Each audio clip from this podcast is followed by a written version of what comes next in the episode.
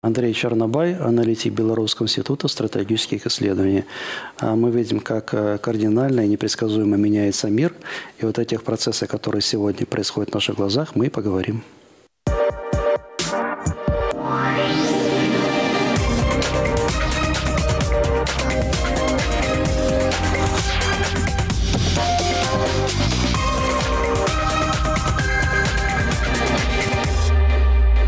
Здравствуйте. В эфире программа «Скажи, не молчи». В студии Светлана Смолонская и Татьяна Щербина. И сегодня у нас в гостях Андрей Чернобай. Добрый день. Добрый день. Здравствуйте, Андрей Иванович. Рада вас видеть в нашей студии. Спасибо. На общественное обсуждение вынесен проект концепции национальной безопасности. Ну, подобные процедуры мы уже проходили. Яркий пример тому всенародное обсуждение проекта Конституции. Э, Какие особенности у проекта концепции нацбезопасности? На что следует обратить особое внимание? А, действительно, для нас это уже традиция, такие важные фундаментальные документы концептуально выносить на всенародное обсуждение.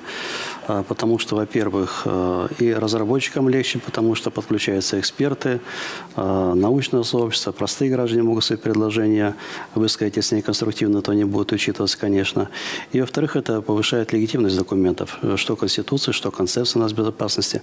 По сути дела, концепция нас безопасности – это второй документ по значимости после Конституции, который мы принимали в прошлом году, и Конституция выступила некой методологической основой для разработки концепции. Разработчики говорят, что э, документ обновлен на 70%. Э, скорее всего, так и есть, потому что даже знакомство беглое, а проект уже вынесен. Э, в интернете можно его найти, встретить, ознакомиться. Портале. Да, да, да, да. Он, конечно, дает представление о том, что нововведений много. Для обывателя, конечно, в первую очередь на слуху, что это новая сфера нас безопасности, это биологическая безопасность, что крайне актуально. Это касается не только ковида, это целый широкий такой ряд, очень интересный и значимый, особенно в современных условиях. И, наверное, это электоральный суверенитет. Вот то, что люди как бы знают, что на слуху. Но на самом деле, конечно, там надо гораздо глубже смотреть, э, потому что там отражена э, обстановка в мире, э, которая сейчас кардинально меняется. И если мы возьмем тот проект, вернее, ту концепцию, которая сейчас действует, она у нас уже 13 год работает. О чем это говорит? Это говорит о качестве разработки а, тогда еще проекта в свое время, в 2010 году, данная концепция. То есть разработчики смогли а, прогнозировать развитие обстановки на среднесрочную перспективу, до сих пор она работает. А, в других странах, конечно, так долго концепция стратегии не работает. В России меняется каждые 5-6 лет, в принципе, стратегия нас безопасности. В Польше за последние 20 лет она 6 раз поменялась, и этот период от 2 до 6 лет. То есть там более такая реакция гибкая, наверное, на какие-то проявления может быть, как раз это связано с тем, что мы смогли гораздо грамотнее прогнозировать, наверное, смотреть на развитие ситуации. Сколько лет э, новая концепция проработает? Ну, мы недавно проводили экспертный опрос. Конечно, люди видят, как все сейчас динамично меняется. То есть эксперты в своей массе предполагают, что лет пять она должна проработать. Если пять лет будет, это тоже успех, потому что в той турбулентности международной, в которой мы оказываемся, это тоже очень сложно, скажем так, этот Э, документ сделать совершенным. А у нас еще почти год, в апреле, будет на Всебелорусском равном собрании утверждаться. То есть за год еще будет очень масса изменений. И разработчикам... Еще будут вноситься какие-то... Э, скорее всего, разработчикам придется учитывать эти изменения, потому что, вынося на ВНС э, проект концепции, естественно, надо ждать вопросов от делегатов, почему так, а почему вот это не вышли.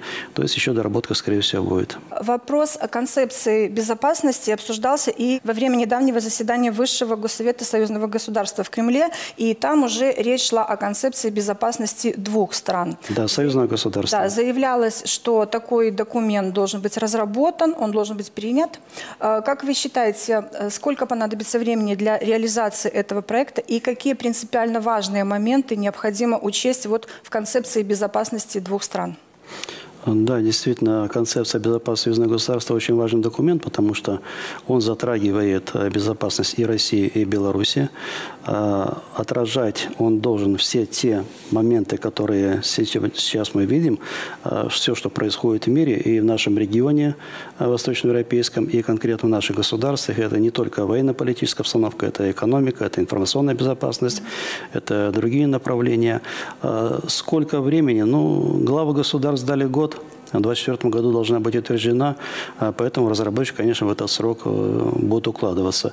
Это вполне посильно, потому что мы знаем, что достаточно новая стратегия нас безопасности Российской Федерации. У нас, как мы говорили, в 2024 году будет выноситься на утверждение э, концепции на безопасности Республики Беларусь. То есть основа, наверное, будет все-таки вот эти два документа взяты. Э, там, где наши интересы пересекаются для союзного государства, для двух стран, вот это, скорее всего, будет положено в основу. То есть это должен, опять-таки, быть программный документ, который на определенный срок будет э, показывать нам, каким образом защищать наши интересы, э, где источники угроз, кто это будет делать. А в своем выступлении на заседании Высшего Госсовета э, Союзного государства Александр Лукашенко заявил о том, как мы будем, собственно, защищать национальные интересы двух стран. Давайте напомним зрителям. В условиях развязанной против Беларуси и России информационной, политической и экономической войны, кризиса международного права и очевидного воздействия международных институтов нам необходимо еще больше скоординированно, оперативно отстаивать и защищать национальные интересы Беларуси и России. В своем послании президент заранее об этом знал, я открыто и прямо сказал, если будет надо, мы применим все, что у нас есть, чтобы защитить наше государство и наши народы. Мы применим все, сказал Александр Григорьевич, и, как известно, он слов на ветер не бросает. Как вы думаете, Запад американцы услышали вот все смыслы, которые Александр Лукашенко вкладывает э, в свои послания, так это назовем, месседжи, да? Э, охладит ли это их пыл? Мы же знаем, что применить уже есть что. Ну, практически, да, в июле да. уже э, будет и на нашей территории размещено ядерное оружие. Сейчас уже есть Искандеры и так далее. А, я бы обратил внимание еще на фразу «если будет надо». Mm-hmm. То есть мы никому не угрожаем, мы просто предупреждаем, что, ребята, давайте жить дружно, давайте будем осторожны, потому что нам есть чем ответить.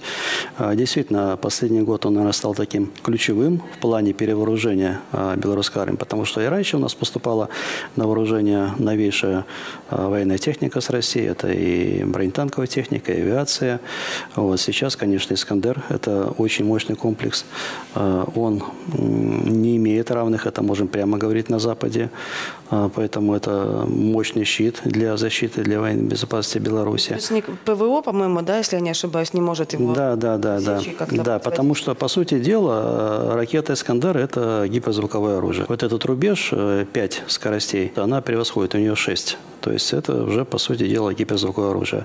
Поэтому очень сложно отследить, перехватить ракеты, независимо это, которая идет э, по земле, по рельефу или уходит в ближний космос на 100 километров, потом, э, по сути дела, это ракета «Кинжал», которая в России сейчас есть. Да, это очень мощное и опасное для наших вероятных противников, если таковые появится, еще раз говорю, оружие. Конечно, и ядерное оружие, тактическое ядерное оружие. Сейчас э, только ленивый, наверное, об этом не говорит. А надо понимать, что это, наверное, решение было непростое для глав государств. Они взвешивали все за и против, прекрасно понимали, что будет ответная реакция со стороны Запада. Но, наверное, в той э, ситуации, в тех условиях, в которых мы сейчас находимся, это все-таки был оптимальный вариант для того, чтобы обеспечить свою военную безопасность. А, потому что если мы уже говорим открыто, вот есть в нашем распоряжении ядерное оружие, то, естественно, никто нас трогать не будет, потому что ответ будет очень э, существенный, очень неприятный для нападающей стороны. Вы знаете, что меня удивило? Что США, допустим, их реакция на заявление Путина была достаточно сдержанной. То есть не было э, там какого-то всплеска эмоций, так скажем, осуждений, заявлений, озабоченности и чего-то еще. То есть, ну, как бы так, достаточно спокойно это все прошло. А США находятся за тысячи километров от Европы. Их это мало да, их это мало, да. По сути дела, а, Европа страдает сейчас а, за Соединенные Штаты во всех этих ситуациях, и связанные с Украиной, и с ядерным оружием, и другие моменты. То есть Соединенные Штаты ничего не теряют. А Европа заботилась, даже мы видим вот последний визит в Пекин, Макрон Урсула фон дер Ляйен. Угу. Вопрос о чем? В том числе о ядерном оружии. Не дайте переменить, не дайте разместить. А, не разместить элементарно можно. Президент наш сказал, как это сделать. Выведите свое ядерное оружие из Европы, что оно сделает к себе в американский континент, и мы тогда не будем размещать.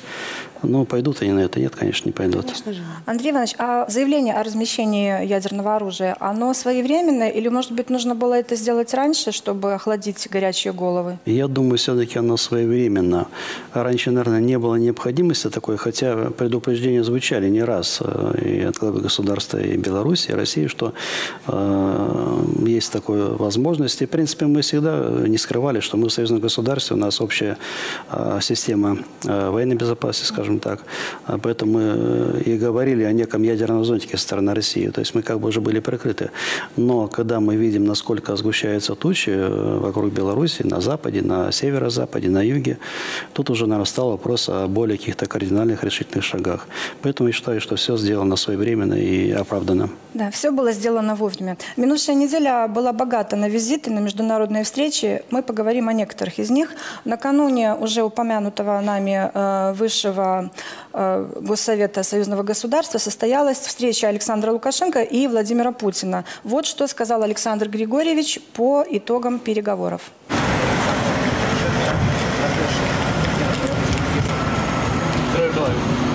Добрый день, Александр Григорьевич. Александр Григорьевич, вчера дольше все-таки получилось э, с коллегой общаться, чем планировалось. А о чем больше говорили, экономика или На безопасность? закрытые темы нет, меньше об экономике. Безопасность, военно-промышленный комплекс, военные вопросы, оборонка и прочее. Но вы, Это так- главное. но вы ходом переговором довольны? А почему? Да, А вы специально приняли подгадали? по всем вопросам решение. Все вопросы обсудили, ходом переговоров э, доволен. Но мы знаем, что достаточно долгое время лидеры двух стран общались и за закрытыми дверями. Вы можете предположить, какие вопросы они там обсуждали? Ну, как сказал президент, вопросы закрытого характера. Но он обозначил эти вопросы, да, это и безопасность, и экономика, и военно-техническое сотрудничество. Вот эти вопросы, конечно, не для журналистов, скажем так, не для посторонних лиц, они обсуждались за закрытой дверью. Потому что там назывались, наверное, конкретные сроки, объемы, э, суммы, э, ответственные предприятия. Конечно, это не для публики, поэтому это надо было обсуждать с глазу на глаз. И, может быть, какие-то вопросы прорабатывались на перспективу. Э, Потому что в основе всех таких вот переговоров, на двусторонней основе в том числе, э, в первую очередь лежит анализ обстановки, как она будет развиваться, какой-то прогноз. Вот, естественно, все это главы государства учитывали. То есть, э, возможно, то, что сейчас мы э, наблюдаем, о чем мы говорили, это первый шаг, потом, возможно, будет и второй, в зависимости от того, как будет складываться обстановка. Э, Что касается безопасности, конечно, это ключевая тема в наше время. Э, Не будет безопасности, тут уже не важна ни экономика, ни что остальное. Но все эти сферы взаимосвязаны, потому что безопасность без экономики тоже не бывает. Ну, Поэтому, Президент, мы помним, говорил, дайте мне экономику, все остальное я сделаю сам. да, да. То есть, э, еще один визит, упомянем, вы уже о нем говорили. Макрон в компании главы Еврокомиссии Урсулы фон дер Ляйен отправился в Китай. Об итогах этого турне пишет э, издание «Политико». Макрону не удалось переубедить Си Цзиньпина в отношении войны России с Украиной. Причем, вот что удивительно, это ведь неудачу предсказывали еще даже до начала визита, еще на, на стадии, как только огласили, что вот он планируется. А Зачем Макрон, который в своей-то стране не может порядок навести, да, у него там постоянно непрекращающиеся идут э, э, Протесты. митинги, Протесты, протесты, да. да, против пенсионной реформы. Э, Там порядок навести не может, он отправляется в Китай, э, примеряя на себя маску миротворца. На что он рассчитывал? Ну, я бы не сказал, что визит такой уже неудачный, провальный. Нет, он не провальный. А, Давайте начнем с того, что это не первый визит европейских политиков в Пекин. А, Конец прошлого года это Шольц, И Шольц, да. да, и Шарль Мишель, да. Э, Первый такой заход. Тропиночка Пекин была протоптана. Сейчас второй заход. Это вот мы видим Макрон и Урсула Ляйен. И после них идет, во-первых, подготовка к саммиту ЕС-Китай, который должен быть в середине этого года. А во-вторых, Китай э, стал, наверное, э, более привлекательным как некий центр э, геополитики. То есть к нему едут, а, за советом, б, с просьбой, э, как мы видим, э, и какие-то экономические соглашения. А в частности, Макрон, приехав э, в Пекин, и не только в Пекин, он дальше посетил Китай, э, они заключили э, очень важные соглашения с Китаем. В принципе, это и авиация, и аэрокосмическая промышленность, и другие направления. Почему и Европе важен Китай? Ну, во-первых, мы знаем, что это партнеры экономически очень сильные. А, порядка 10% экспорта Европы – это Китай. Более 20% импорта Европы – это Китай. Mm-hmm. Несмотря на те санкции, которые сейчас, в первую очередь, Соединенные Штаты а, против Китая ввели, Китай важен, в первую очередь, э, полупроводниками, редкоземельными металлами. Европа на 98% редкоземельными элементами обеспечивается практически из одного источника, из Китая. Вот. Это, конечно, очень важный момент, потому что больше им нет куда взять. Да, по полупроводникам проводникам Тайвань, как часть Китая, скажем так, но у них своя экономика обособленная, а, занимает более такие лидирующие позиции. Вот из-за санкций, а, скажем так, Китай опустился процентов на 20, Тайвань поднялся процентов на 30 по полупроводникам.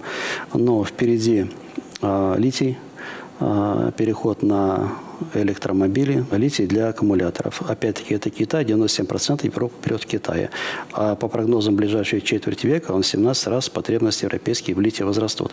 Поэтому, естественно, все взоры сейчас обращены на Китай, в первую очередь экономические. А в плане а, геополитики, конечно, Китай а, стал более важной государством. Пекин – это центр, как я уже сказал.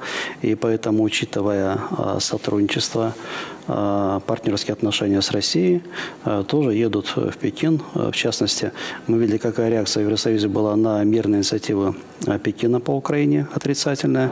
Но, тем не менее, политики один, второй, третий, так вот один на один как бы едут и говорят, что не все так э, как это официально, да. То есть, конечно, конечно. В любом случае, даже в недели две назад, наверное, министр обороны Чехии Яна Черноховна сказала, пусть это будет Пекин, пусть будет Китай, кто угодно, лишь бы был мир в Украине. Наверное, такую позицию разделяют многие политики в Европе. А другое дело, что Вашингтон не дает им это высказывать, потому что, ну, видим, к сожалению, Европа сегодня полностью находится под влиянием э, Соединенных Штатов. Это касается не только военной безопасности, это и экономики, и политики, и буквально во всех этих отношениях. Что касается Урсулы фон дер Ляйен, это вообще интересная такая смелая женщина, потомственная русская баронесса. Она 30 марта громит Китай в своей фундаментальной речи, э, да, обвиняя, обвиняя да, и в репрессиях внутри страны и в каких-то агрессивных замыслах э, за пределами. И буквально через пару дней едет э, не краснее в тот же Пекин. Но знаете, тут еще нужно отметить, как ее приняли и как ее проводили. Провожали. Да. Ее там практически не замечали. Да. Она была очень оскорблена и унижена тем, что она, э, когда улетала, она проходила общий досмотр то, то есть через, ну, как со, бы, со всеми просто гражданами. То есть не было ни, ни, никакого там восторженного приема. А после ее высказываний публичных она должна быть довольна, что не развернули в аэропорту. Скажем так, что ее приняли, и принял, в принципе, глава государства, как бы то ни было, потому mm-hmm. что были в том числе в формате трех лидеров, скажем так, вот э, переговоры. Поэтому, ну, чем она еще интересна, я бы ее рассматривал не только как э, главу Еврокомиссии. Она, наверное, один из самых реальных кандидатов на пост э, генсека НАТО. Мы знаем, что в сентябре все-таки э, да, должен уйти. Он уже дважды был, свой срок отбыл, уже продлевался на год. И вот одна из самых сильных таких персон – это Урсула фон дер Ляйен. Поэтому, возможно, ее так вот все-таки приняли с расчетом на будущие какие-то взаимоотношения. Вы сказали, что Европе очень важен Китай. А так ли Китаю важна Европа? Китай и Европа тоже важна, потому что это как бы ни был это рынок. Ну, будем говорить прямо финансы, деньги, потому что вот. И, судя по всему, вот у меня такой взгляд, что Франция как раз станет вот этими э, воротами, скажем так, в Европу западную для Китая после вот этих договоренностей, потому что серьезная договоренность, эта сфера очень серьезная, аэрокосмическая сфера. А там же был поднят вопрос по атомной энергетике, а мы знаем, что Франция активно строит атомные электростанции по всему миру. А Китае тоже очень много атомных электростанций, то, скорее всего, это будет э, вот такое вот сотрудничество продолжаться. И не зря, наверное, Макрон поехал, и он приехал все-таки не с пустыми руками. А вот эти его заявления, когда он уже вернулся из Китая, он стал говорить о том, что нам нужно э, ну, немножечко уже отходить от использования доллара, отходить от mm-hmm. этого. Это тоже как-то связано ну, с заключенными контрактами? Европа уже пыталась отойти э, от использования доллара, да, введя евро. А, вот. И сейчас мы видим политика Китая, конечно, они уходят от доллара, и многие страны, целые регионы, и Ближний Восток в том числе, они переходят на расчеты в юанях. То есть э, мало того, что мы говорим, что Пекин становится центром геополитики, он еще становится таким э, геофинансовым центром, может быть, да, потому что юань все-таки обретает свой вес. Э, в первую очередь не э, среде, скажем так, самых развитых стран, а может быть э, в странах второго, третьего эшелона, которым будет гораздо легче, удобнее и безопаснее э, переходить на расчеты именно в э, более прогнозируемой валюте в плане политическом, скажем так чем Посмотрим, доллар. сбудутся ли ваши прогнозы. Пока сделаем небольшую паузу. Напоминаю, наш телеграм-канал «Скажи не молчи». Подписывайтесь, предлагайте гостей, задавайте вопросы. Мы на связи.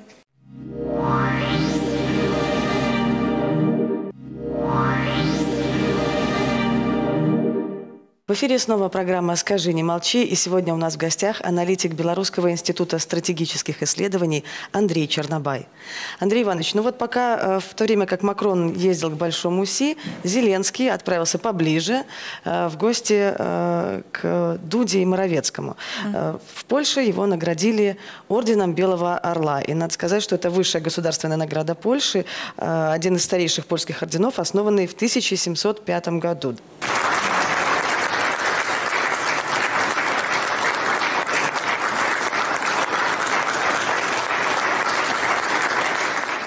Очень рад, видно, да. А самое забавное, что в 1705 году э, такую же награду получил э, знаменитый гетман Иван Мазепа.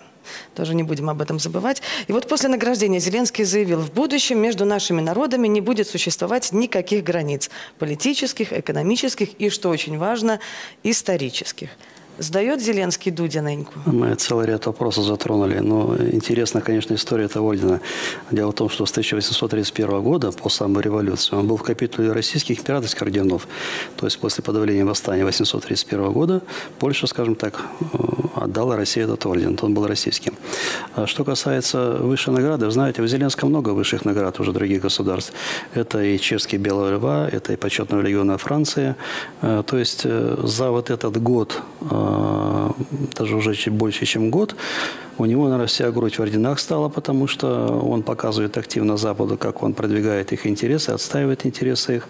Вот. Но и Зеленский, в свою очередь, тоже, наверное, всех политиков европейских, и не только президент, премьер-министров, и министров, и депутатов, всех тоже наградил украинскими наградами. То есть вот такая вот у них идет параллельная жизнь, скажем так, пока там простые украинцы погибают на фронте, а, соответственно, руководство друг друга обменивает, награждает, да, высшими наградами и так далее. Здесь тоже можно пошутить так немножко зло, что ну, будет что на подушечку положить.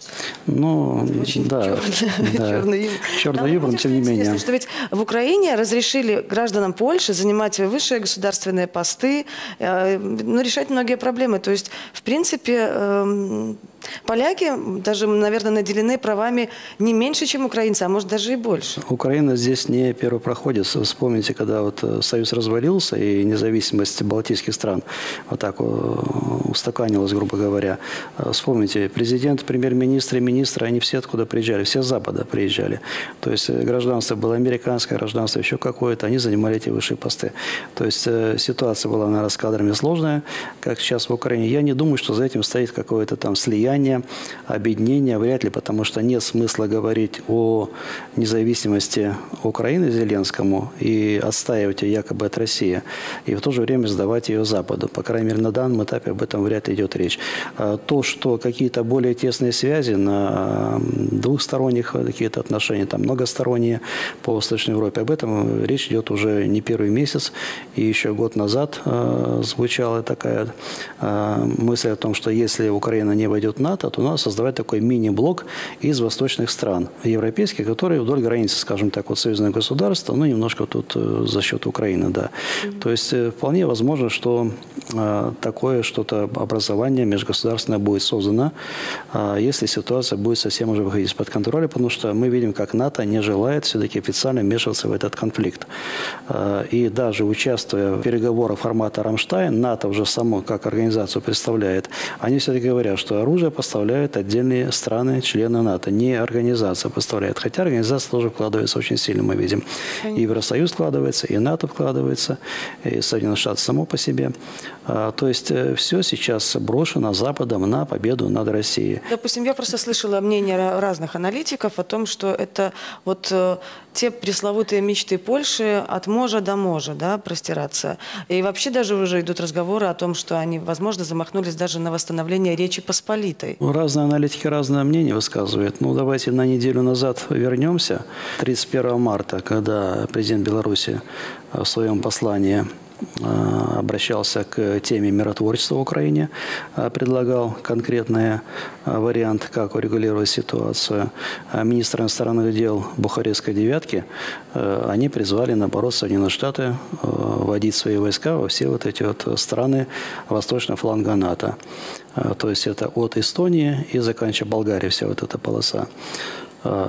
Естественно, это не идет на пользу, э, скажем, там каким-то миротворческим инициативам, в том числе в Украине. Это только идет на эскалацию обстановки в регионе. Э, что касается Украины, э, Вполне возможно, что когда-нибудь вот это влияние, вот этой девятки распространится на Украину. По крайней мере, уже было предложено включить вот в это объединение и Финляндию, и Швецию. Хотя Швеция еще членом НАТО не стала. То есть вот такие вопросы мы наблюдаем. То есть вот эта, скажем, нежная дружба Зеленского с Польшей, она сейчас для нас не опасна? Ну ведь существует же вероятность, что, допустим, если все-таки э, а, Польша отойдет часть западных территорий Украины, то со временем Польша, почувствовав вот этот вот разыгравшийся аппетит, сможет уже замахиваться и на западные территории Беларуси. Давайте так посмотрим. Войдет ли Западная Украина в состав Польши? Это первое. А, какие-то условия должны быть для этого созданы. То есть это уже будет полностью крах государственности Украины, окончательный, бесповоротный. Только в этом случае, может быть, Польша сделает какой-то рывок. А, но сделать ли она даже в этом случае, тоже большой вопрос, потому что это свои последствия а, какие-то, в том числе в международном плане. Это, опять-таки, обострение отношений с Россией. А, возможно, будет э, все-таки Украина сохраниться как государство, но в каких-то других масштабах, э, в других направлениях будет правительство работать, другие люди будут у власти. Поэтому это тоже такой вопрос вопрос риторический, войдет ли Западная Украина в состав Польши. А если ситуация резко изменится э, в Украине в ту или другую сторону, то, естественно, Западу будет очень выгодно э, создать некую новую точку напряженности для того, чтобы усилия России отвлечь. Это может быть где-то на юге. Э, есть предпосылки. Это может быть э, Беларусь, вполне возможно. То есть э, нельзя исключать на 100%, что Польша не решится на какой-то приграничный конфликт с Беларусью. Кстати, а, сейчас Польша заявила, что готовится к масштабному развертыванию американского корпуса в польском селе Повиц. До Бреста 400 километров. Посмотрим, что это за база, как они говорят. Новый военный объект построен по образцу баз НАТО. Площадь почти 80 тысяч квадратных метров, включая более 100 складов, пункты ремонта и обслуживания техники, ГСМ, ангары, административные и жилые здания. На базе разместят несколько тысяч единиц военной техники, включая танки, БМП, артиллерию, автомобили. Ну, не может не настораживать. Речь об этом велась много лет назад, об этой базе. А, строительство шло много лет. А, о корпусе я бы не говорил о корпусе. Там будет просто храниться техника, вооружение, боеприпасы, запасы различных средств для боевой бригадной группы. То есть это механизированная бригада, усиленная артиллерией, танками, другими какими-то силами а, боевого, технического, талового обеспечения. Для чего? Для того, чтобы а, в случае кризиса в этом районе восточноевропейском можно было личный состав перебросить из Соединенных Штатов авиации очень быстро. И уже здесь на месте все это вот оно готово стоит, ждет, э, поддерживается в исправном состоянии взяли технику, загрузили, заправили, и можно идти в бой. Вот для этого она создается. Это Повец, да. Э, там же есть аэродром э, в Повице, там же будут э, беспилотники, насколько я знаю, базироваться американские. Вот. Но это один момент. А второй, мы знаем, что буквально в марте месяце была открыта первая постоянная база США в Польше. То есть, если по основополагающему акту Россия-НАТО 1997 года в странах Восточной Европы, которые перешли в НАТО после развала Советского Союза, после развала Варшавского договора, э, запрещалось э, нахождение вот этих иностранных баз на территории этих стран на постоянной основе, то выход был найден как на ротационный, что вот в странах Балтии, Польши, войска США, войска НАТО, других стран находятся на ротационной основе. И И в 2022 году Байден накануне Мадридского саммита НАТО заявил, что основополагающий акт Россия-НАТО уже не работает, и мы будем размещать э, военные базы на постоянной основе. И вот эта первая база, она небольшая пока, но это первая ласточка, она уже была в марте открыта торжественно. То есть э, американские войска в Польше уже находятся на постоянной основе. Ну вот э, Америка уже столько средств вложила вот в это противостояние с Россией. Такое ощущение, что она уже и не думает останавливаться, потому что ну, на карту уже, можно сказать, поставлено все. Или все-таки что-то есть, что может ее остановить? Америка очень активно свои базы размещает по всему миру, не только в Европе. Если мы говорим, что сейчас в Европе порядка 100 тысяч военнослужащих э, американских находится, это связано было э, в том числе усиление некоторое в связи с конфликтом в Украине. Они до сих пор там не уводятся. А всего, наверное, в 80 государствах и территориях Соединенные Штаты свои военные базы имеют, зарубежных.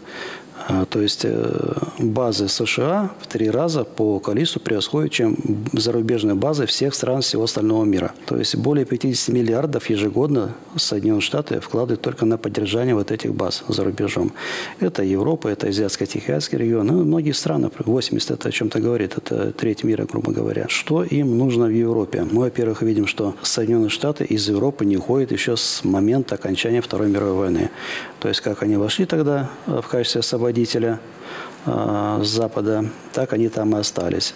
Э, наибольшее присутствие, конечно, это Германия, это Италия, это частично Испания, но это уже на постоянной основе. А на ротационной пока еще это вот по восточному флангу НАТО, и это присутствие пока продолжается. Может ли уйти от этого? Да, могут. А, была попытка, мы сейчас переходим на Трампа, а, потому что еще будучи президентом США, Трамп пытался а, вывести часть войск достаточно значительную из Германии. Тогда у него не получилось. И Трамп вообще проводил политику возвращения значительной части войск США к себе на континент. Мы знаем, что он из Сирии значительную часть вывел. Э, решение о выводе американцев из Афганистана – это тоже заслуга Трампа. Э, соглашение в Дохе 29 февраля 2020 года, которое дало 14 месяцев, то есть до мая 2021 года должны быть выведены были все войска. И Байден просто он стал перед фактом, что соглашение есть, ему надо выводить. А он только в январе вступил в должность. И Байден, в принципе, сумел, надо должно протянуть это до до августа месяца, э, хотя там тоже были свои накладки. То есть э, Трамп сейчас э, Америке не Америки, а наверное, вот руководству сегодняшнему в Соединенных Штатах опасен именно тем, что это политик неординарный, непредсказуемый, очень яркий. А, и, наверное, все вот эти неприятности, которые преследует Трамп в последнее время, они в первую очередь связаны с тем, чтобы попытаться его не допустить на предвыборную гонку каким-то образом, потому что при всех неудачах Байдена, а, при втягивании, по сути дела, Соединенных Штатов в этот конфликт в Украине, а, при а, трениях больших с Китаем, которые э, все-таки сейчас на виду. Это было отражено и в стратегии национальной безопасности обороны 2022 года, и в практических действиях мы видим поддержка Тайваня, э, охват Китая военными базами, в том числе и Филиппины, и Южная Корея, и Япония, э, создание этого блока АУКУС э, с участием Австралии, э, интересы в Новой Зеландии и так далее. То есть это все направлено против Китая. Естественно, американскому народу это, во-первых, не нравится, потому что страна становится все более агрессивной, во-вторых, это все все-таки деньги налогоплательщиков. То есть деньги надо считать. И Трамп, он имеет все шансы сыграть вот на этой политике на противоположности. То есть это и по Украине. Он скажет, что давайте закругляться, нечего там делать. Я за 24 часа смогу... Ну, за 24 он, э, да, не погасит, но тем не менее, все-таки все зависит сегодня от Вашингтона. Э, то есть даже если Украина скажет, все, мы согласны на все, прекращаем конфликт, э, Вашингтон не даст им это сделать, потому что уже вложено очень много и вооружения, и техник, боеприпасы, и финансы. То есть они хотят добиться своих целей, максимально ослабить Россию в военном, экономическом плане, потому что в России они видят потенциального союзника Китая. А цель номер один все-таки Китай. А вот э, буквально на днях появилось э, сообщение в, одной из социальных сетей на страничке Трампа. Он написал «Третья мировая Третья война». мировая война, да. Как вы расцениваете это? А, Он ничего не пояснил, да. А, По сути дела, он предупредил о том, что, ребята, мы движемся к Третьей мировой, пора останавливаться, потому что оно действительно так. А, Мы видим, насколько сгущаются тучи, насколько непредсказуемо все развивается, и не исключено, что вот этот конфликт в Украине, если не остановиться вовремя, это будет еще только а, цветочками, скажем так, потому что все очень серьезно. Все очень серьезно. И Трамп, наверное, об этом предупреждает. Но вы говорите, если не остановиться вовремя, так а как остановиться? А вот сейчас сложно. Э, То есть был тот рубеж, когда можно было остановиться гораздо легче. И мы видели, что Украина садилась за стол переговоров и в Беларуси, и в Турции. Они готовы были разговаривать. Вот. Но кто-то их остановил. Кто их остановил? Конечно, Вашингтон Дирижер? остановил. Да. То есть им а, не дали это сделать. А сейчас уже очень серьезная бита. Я не знаю, насколько это возможно. Конечно, надо искать варианты. То есть мы знаем пекинскую инициативу, а, знаем инициативу а, президента Беларуси. А, Насколько это выполнимо? Вы знаете, любая инициатива сейчас должна приветствоваться. Их не так много, и тем громче они звучат. Э, То есть надо в любом случае останавливать этот конфликт, потому что гибнут десятки, а может быть сотни тысяч людей с обеих сторон. Мы знаем, сколько миллионов беженцев э, в Украине тоже. Европе не сладко. Америка спряталась за океаном. но, В принципе, она достаточно себя благополучно себя чувствует. И даже на тех вложениях, которые она сейчас делает в Украине, она еще отыграется. Это и плюсы промышленности, новые заказы, где-то какие-то политические дивиденды она свою получит. Э, Если бы конфликт удалось остановить на начальном этапе, то, наверное, все-таки можно было говорить о некой территориальной целостности Украины в больших масштабах. По крайней мере, даже после признания ДНР, ЛНР России в качестве независимых государств, все равно еще были территории, которые можно было Украине сохранить. Но на это не пошли. Ну и, конечно, большая ошибка Украины и Запада а, в том, что они не стали соблюдать Минские соглашения. Неважно, 14 год, 15 год, потому что тот же Столтмерк, он э, осенью 2014 года вступил в должность, и в декабре 2014 года он, по-моему, сказал, что альтернативы Минским соглашениям нет. То есть это генсек НАТО, он э, так это расценивал. Поэтому все вот эти разговоры, там, Меркель, Оланд и кто-то другой, Порошенко, о том, что мы выигрывали время, да, это было видно, потому что вот эти 8 лет они дали Украине очень э, хороший срок на перевооружение. Мы это видели. Десятки тысяч военнослужащих были подготовлены Западом. Э, страна получила технику, вооружение. Они переходили на натовские стандарты в обучении военнослужащих, на натовские уставы. Э, это все виделось. Но, тем не менее, это был реальный шанс, наверное, единственный шанс для Украины э, сохранить свою территориальную целостность, в том числе оставить у себя и Донбасс. Э, Речь шла о том, что там был особый статус, что там было представительство в своей Верховной Раде. Ну, То, что прописывалось в Минских Да, да, да, да, да. Но по этому пути не пошли, пошли по пути милитаризации, пошли по пути обострения конфликта.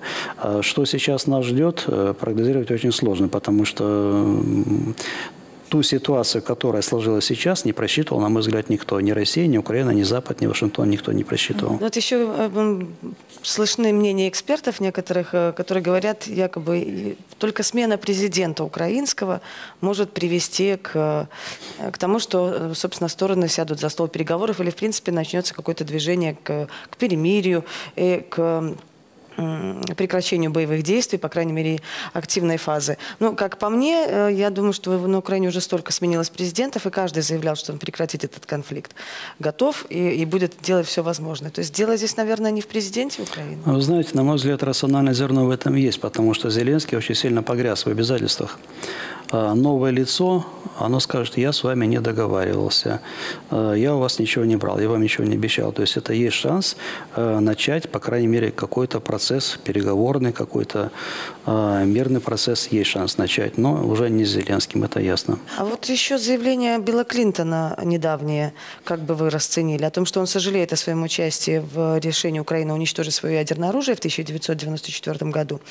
И если мы вспомним, на Мюнхенской конференции в 2022 году Зеленский заявлял о том, что хотел бы пересмотреть вот эти решения 1994 года о, об отказе от ядерного оружия. Раз эта тема стала звучать, а, со временем уже чаще. Да?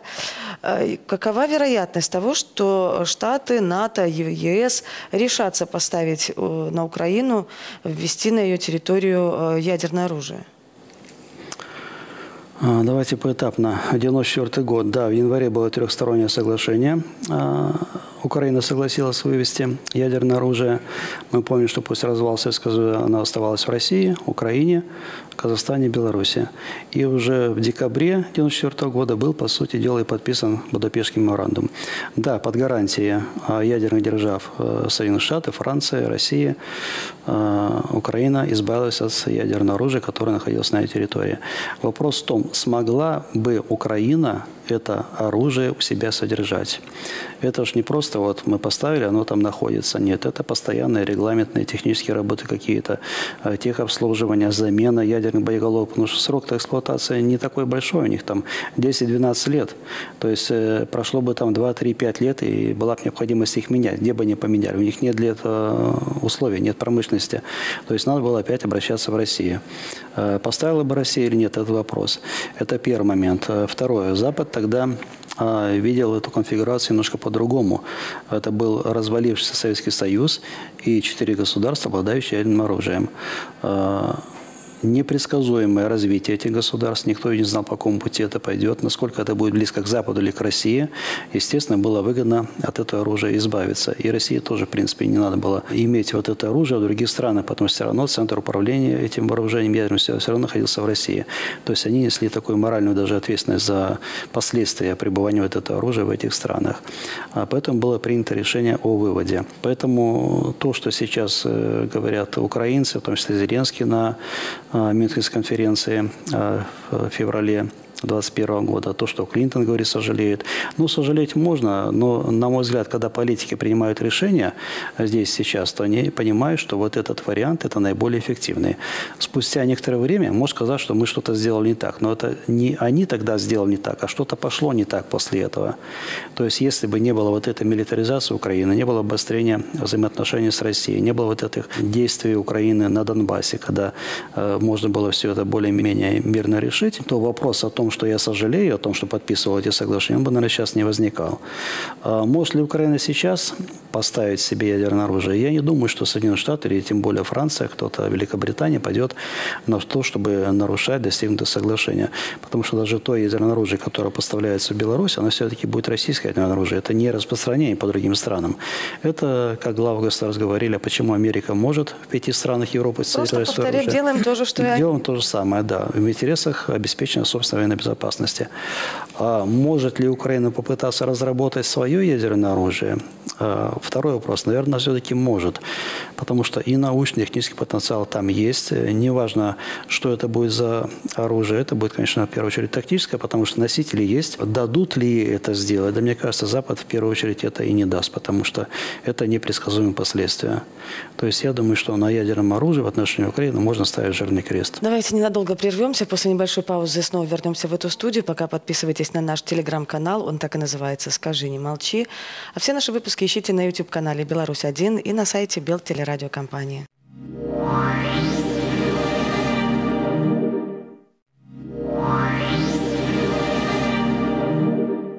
В эфире снова «Скажи, не молчи», и у нас в гостях военный аналитик Белорусского института стратегических исследований Андрей Чернобай.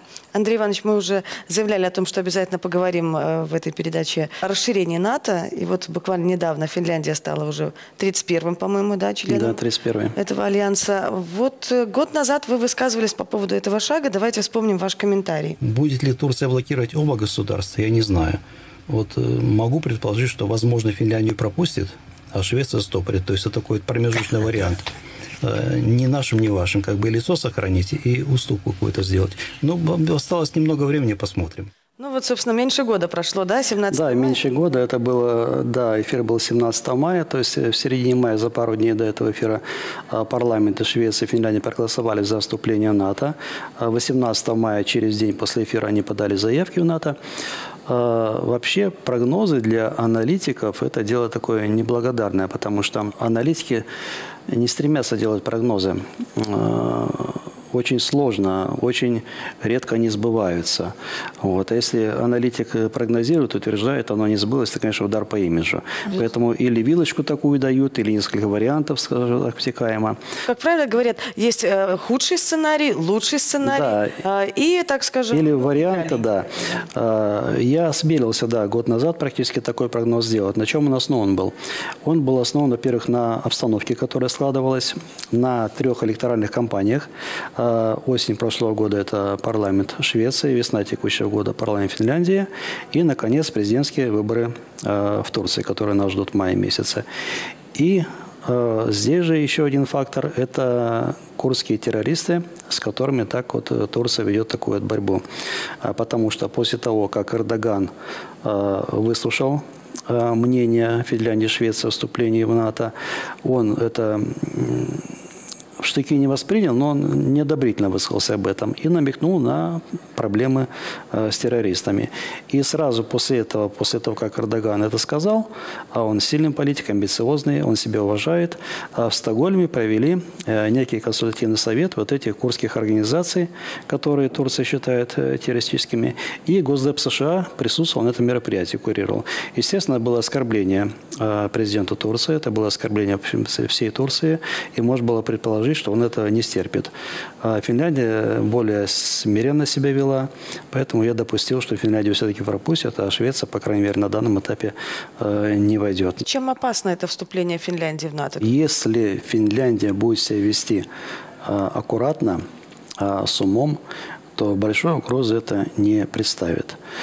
Если она все-таки поведется, пока все говорит об этом, на все вот эти вот вашингтонские планы, на планы НАТО, то, конечно, это серьезный момент. Это два региона. а, Это и Балтийский регион, и Арктический. То есть можно говорить о том, что обстановка будет обострена в этих двух регионах. А Чем выгодна Финляндия для НАТО? А, Во-первых, мы знаем, что три балтийские страны, Литва, Латвия, Эстония, от э, остального блока НАТО, вот только в Польше вот этот э, Сувалский перешеек, коридорчик. Ну, будем прямо говорить, если будет большая война, не дай бог, конечно, то от него ничего не останется. Эти три страны будут оторваны. А Финляндия дает э, шанс помогать им, потому что тут не такое большое расстояние от Хельсинки до Таллина, то есть такой некий мостик, это раз. А Второе, мы смотрим на амбиции Вашингтона в Арктике.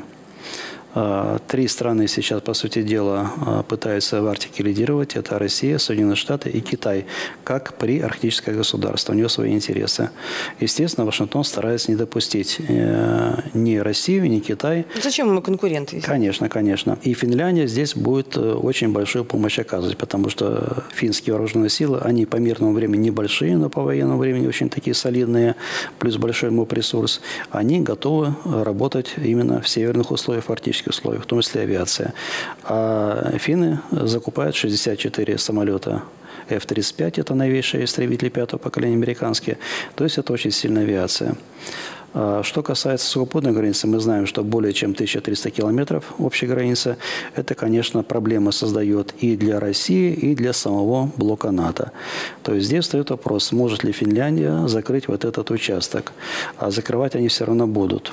А, И тут э, возможно размещение неких а, военных баз НАТО в Финляндии. Опять расширение? Э, Это не расширение. Финляндия при вступлении в НАТО э, особые условия для себя не оговаривала.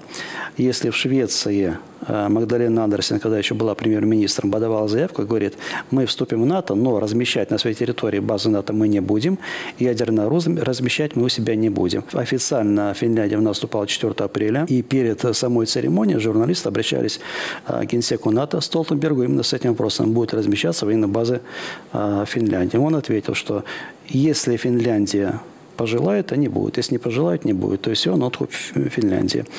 А здесь же задали этот вопрос министра обороны Финляндии Анти Кайканину.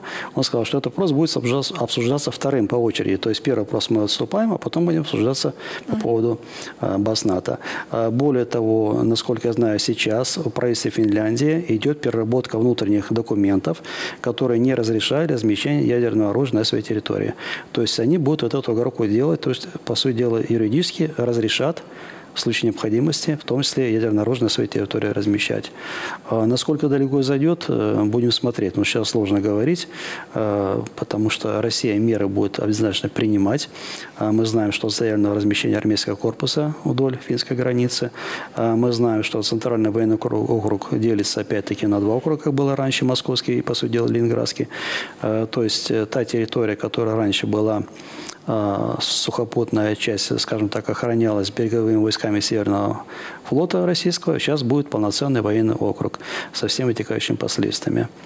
Э, то есть, ну, Финляндия должна смотреть, насколько ей надо. Она уже проиграла тем, что она э, вышла вот из этого многолетним, десятилетиями, в принципе, статус военной неприсоединения у нее был. Э, ее бы никто не трогал, ей бы никто не угрожал. Э, портить отношения с Россией, ну, это отразится и на политических отношениях, это на экономике отразится очень сильно. Ну, такая ситуация сложилась. Причем э, они же референдум не проводили. Ни одна страна, ни вторая. То есть это решал парламент, решали правящие партии, социал-демократы и там, и там. А, когда еще в начале 22 года, до начала спецоперации, проводил соцопрос, то в Финляндии менее 30% населения были готовы вступать в НАТО. А в конце 22 года уже порядка 80%. То есть вот такая вот э, динамика пошла, потому что это страх, это непонятно нагнеталось со стороны Европы, со стороны Соединенных Штатов, э, пользовались моментом. Вот они к этому пришли. Андрей Иванович, давайте в финале от Финляндии вернемся к многострадальной уже Украине. Э, Ее уже много лет обещают принять в Альянс, и вопрос планируется обсудить на июльском саммите НАТО в Вильнюсе. Как вы считаете, как вы думаете, решится ли Запад перейти от обещаний к действиям в отношении Украины? А, вы правильно сказали, что Украине уже много лет обещают и членство, и какие-то шаги, но на самом-то деле конкретно шагов, а, которые бы говорили о том, что Украина уверенно идет в НАТО, пока еще не сделано и вряд ли будет сделано. А то, что на Вильнюсском саммите НАТО вопрос э, членства Украины в Альянсе будет подниматься, это однозначно.